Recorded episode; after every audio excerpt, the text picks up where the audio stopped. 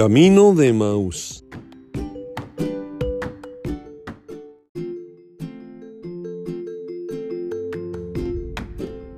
Camino de Maús. Ha llegado al canal del pastor Rubén López de Cárdenas. Destruyendo el pecado. Cuarta parte. Estamos frente a la palabra de Dios. Un día más eh, pidiéndole de su misericordia y deseando que todos ustedes estén bien. Que el Señor nos arrope en este día para poder abrir de su preciosa palabra. Eh, estamos um, tratando la serie de destruyendo el pecado, pero lo que hoy nos ocupará, podríamos decir, eh, destruidos por el pecado. No, no estoy cambiando el título, solo que el pecado em, ha venido corroyendo, destruyendo poco a, poco a poco toda la obra de Dios. Nuestro Dios hizo un mundo perfecto y por el pecado tuvo que cambiar todas las cosas. Se ajustaron ahora nuevas condiciones para los animales, nuevas condiciones para el hombre y nueva perspectiva de Dios sobre los hombres. Los hombres eh, en nuestra eh, carrera, en nuestro afán, eh, pisoteamos, destruimos, acabamos con las cosas que Dios hizo. Eh, como los días que estamos viviendo hoy, vemos la destrucción en los mares, en el cielo, en la tierra, donde quiera hay eh, cadáveres, muerte, destrucción por causa del hombre y de sus ambiciones. Pero nuestro Dios continúa creando, hace que siga lloviendo, que el mar dé alimentos y oxígeno. Em, las cosas no han sido detenidas por parte de Dios. El hombre es el que sistemáticamente actúa en contra de sus normas y pues los que sufren las consecuencias somos nosotros mismos, porque Dios puede restablecerlo todo nuevamente sin que haya huella siquiera de la obra del hombre. Estaba yo viendo un documental de Chernobyl, el lugar donde estalló una una central eh, atómica en Rusia y ya llevan, no recuerdo exactamente, creo 20 años de que sucedió eso. Los años 70. Mm, no, no tengo la menor idea, ahorita perdí la... Mi mujer dice que hace... En los años 70. Pues, eh, hace 50 años, para 70 años, en 1970. Y resulta ser que la destrucción que tiene el hombre ahí, que las aguas contaminadas, todas las plantas contaminadas, pero algo maravilloso está sucediendo. Dios está creando vida y hay animales silvestres que creían que estaban eh, extintos en otras partes y que ahora están resurgiendo ahí. O sea, que Dios nos enseña que aunque nosotros seamos destructores, Él mantendrá hasta el último momento, como lo promete su palabra, como lo promete su palabra, de que va a haber eh, tiempo de siega y tiempo de cosecha y hasta el último momento la tierra va a seguir con las normas que el, Todopoderoso le dio. Vamos a revisar el problema del pueblo de Israel en medio de Egipto. Para salir, nuestro Dios actuó tremendamente sobre ellos y ellos eh, no les quedó otra más que tener que reconocer el poder de nuestro Dios. Vamos a sacar la enseñanza que nuestro Dios quiera dejarnos en esta porción. Vamos a, estudiar Éxodo capítulo 9 del verso 25 al 30. Éxodo capítulo 9 versos 25 al 30. Ah, yo siempre les, nunca se los digo, pero les sugiero que revisen en sus propias escrituras lo que leemos para que vean que no hay alteración y que lo que decimos está tal cual Dios lo mandó a escribir. Dice así Éxodo 9. Es una estamos en el desenvolvimiento de las plagas que Dios le mandó a Egipto para que Faraón los dejara salir a los hebreos. Dice el verso 25. Aquel granizo hirió en toda la tierra de Egipto todo lo que estaba en el campo, así hombres como bestias, asimismo destrozó el granizo toda la hierba del campo y desgajó todos los árboles del país. Solamente en la tierra de Gosén donde estaban los hijos de Israel, no hubo granizo.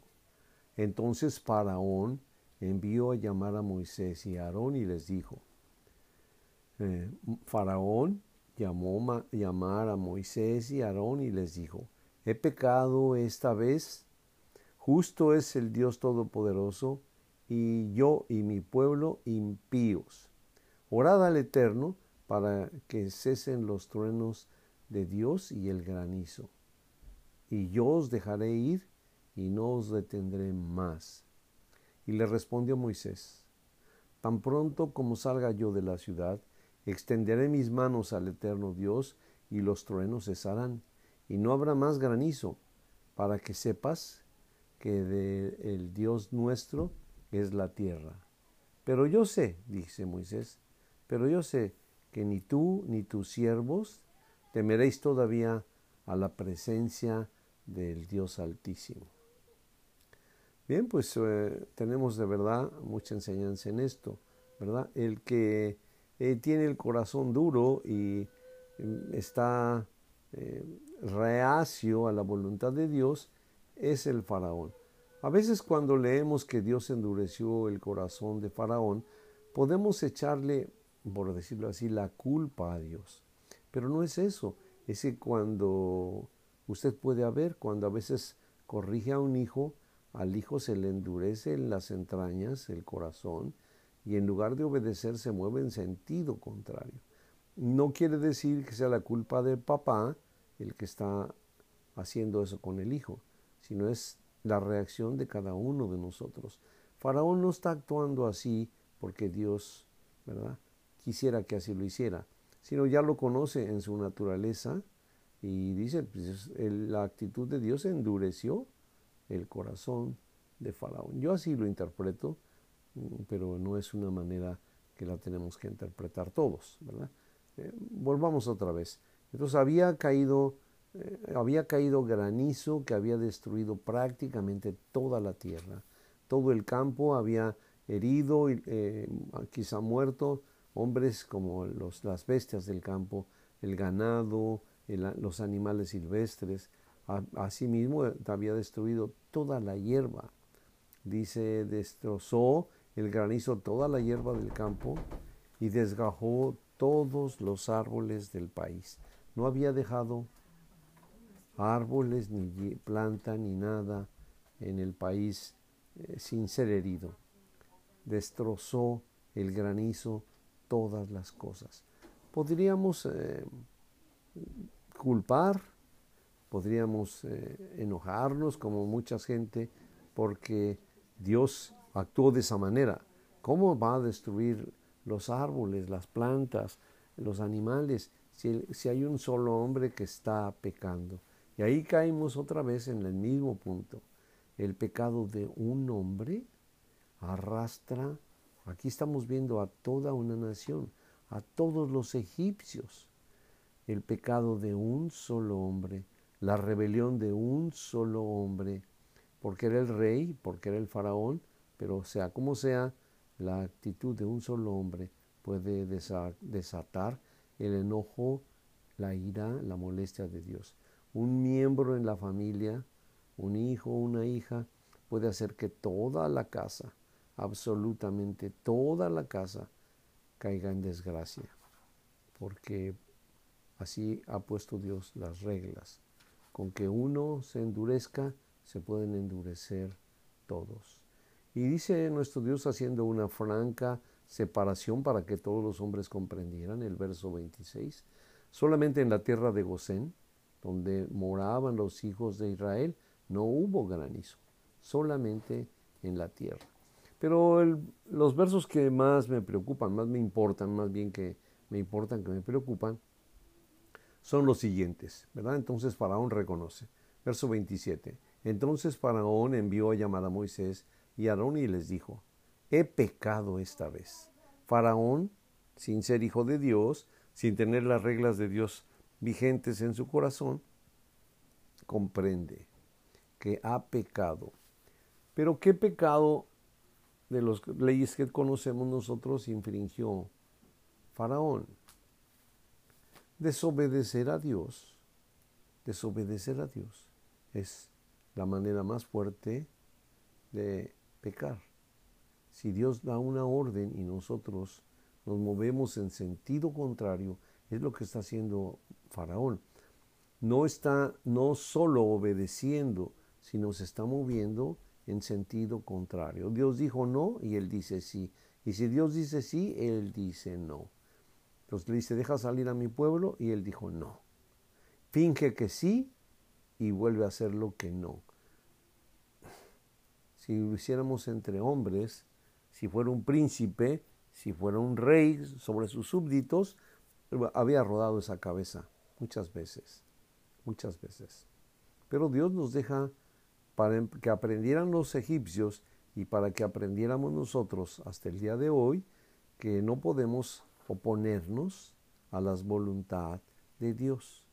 Y oponernos a la voluntad de Dios es lo que Dios nos pone delante de nosotros, aunque nos afecte a nosotros mismos como sean las cosas que vengan sobre de nosotros, las tenemos que aceptar. No nos podemos oponer a la voluntad de Dios.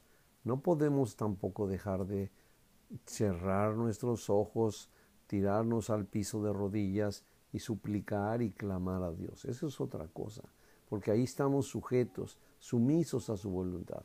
Pero ponernos a las normas que Él dio, no. Y este punto es muy importante porque Faraón no es suficiente, no es suficiente que reconozca su pecado. Eso no es suficiente. Igual para nosotros. Ok, reconozco que pequé. ¿Y? Si no me arrepiento, si no pido perdón, si no restablezco el daño que hice, no ha pasado nada. Sí, lo reconocí. ¿Y qué? Pues como dijo Caín, Sí, yo lo maté y qué, ¿verdad? En, pocas palabras. Yo lo maté y entonces, pues castígame, le dijo a Dios, castígame. Dice Faraón, he pecado, esta vez he pecado. Tu Dios, el Dios de ustedes, es justo y yo y mi pueblo impíos. Igualito, igualito que Caín. Reconoce su falta y se autonombra, soy impío pero le da la autoridad. Ahora sí a Moisés le pide de la autoridad de Dios y de la misericordia. Ora a tu Dios para que cesen los truenos, ¿verdad? De Dios y el granizo. Y yo os dejaré ir y no os detendré más. Miren, eh, los versos anteriores de lo que empezamos del verso 25 dice que cayó un granizo como nunca antes había caído desde que Egipto fue habitado.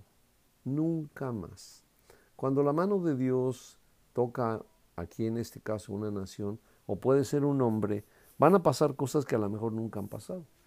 O se van a ir a un límite, a un nivel en el que nadie se esperaba que llegaran las cosas.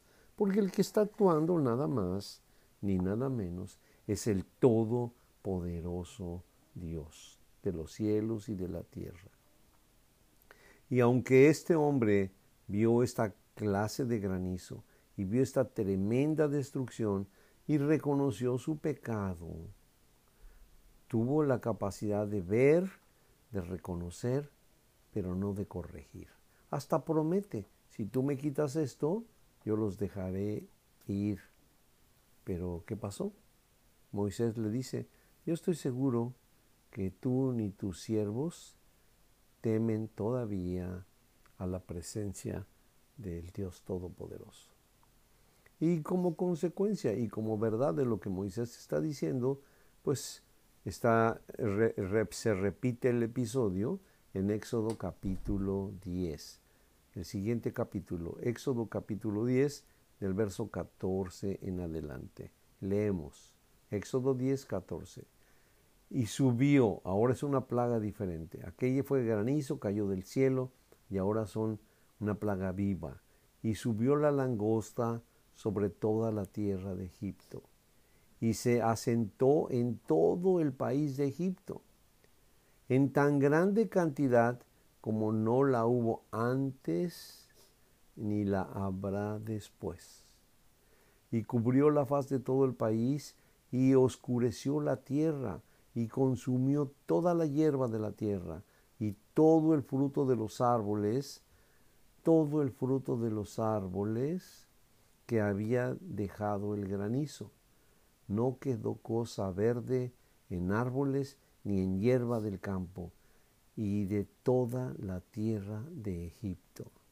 Entonces Faraón se apresuró a llamar a Moisés y Aarón y dijo, He pecado contra vuestro Dios y contra ustedes, mas os ruego, ahora que perdonéis mi pecado, solamente esta vez, y que oréis a vuestro Dios, que quite de mí al menos esta plaga mortal. ¿Ya había aprendido la lección? ¿Cuántas veces tenemos que ser corregidos para no cometer el mismo error? ¿Cuántas veces tenemos que ser corregidos? Los hebreos usaban 39 azotes para una gente que iban a corregir. Eran teóricamente 40, pero les daban 39 azotes. Faraón pues tuvo un azote quizá, no tuvo, no tuvo 40 ni 39, tuvo solo 10, ¿verdad? Pero suficientes para que se quedara para todos los días de su vida y hasta que perdió su vida en medio del mar, eh, creo que no alcanzó a entender ni comprender delante de quién estaba. Pero él era un hombre alejado de Dios y se puede mitigar su responsabilidad porque no era un hombre que conocía al Dios Todopoderoso. Hoy podemos ver gente que conoce a Dios y se esconde de Él, no quiere oír, no quiere hablar, le harta, le fastidia, le molesta, se, se aburre, se indigna cuando se oye, cuando se habla del Dios Todopoderoso. No se necesita caminar en contra de Él para ponernos en peligro. Si fuera un rey, si fuera un artista, quizá muchos de estas personas se inclinarían ante su presencia. Y si fuera un cantante no perdería, no perdería ni una sola nota de lo que dice ni de lo que canta. Pero como es Dios, como es el Todopoderoso, y creemos que, que en la libertad que nos ha dado podemos hacer lo que queramos, así se pone Faraón en este punto. No es la primera, no es la única vez, y nos vuelve a decir otra vez que nunca había visto una cantidad de plaga de langostas como en esta ocasión. Fue excepcional. Ni hubo, dice la escritura, ni habrá. Se, se cerró el cielo, se tapó el sol del cielo con la langosta, se comió absolutamente todo lo que había verde en el campo que por sí Egipto está rodeado de un desierto, ahora e, este oasis de había de plantas quedó neutralizado y volvió a ser un inmenso desierto. Por la gracia de Dios ese lugar era un vergel, porque el pueblo de Dios moraba ahí. Pero cuando Dios quiere les puede mostrar que se puede volver un, un verdadero desierto. ¿Aprendió, ¿Aprendió Faraón? ¿Aprendió con esta? Pues vamos a ver que no, porque no es la décima plaga. Todavía le faltan por desarrollar. Dijo, repito el verso 16, entonces Faraón se apresuró a llamar a Moisés y Aarón y les dijo, he pecado, debería decir, he pecado nuevamente, ¿verdad? Por enésima vez he pecado contra vuestro Dios y contra ustedes. Más ahora sí, bueno, esas palabras sí son de llamar la atención de, parte de Faraón, mas os ruego.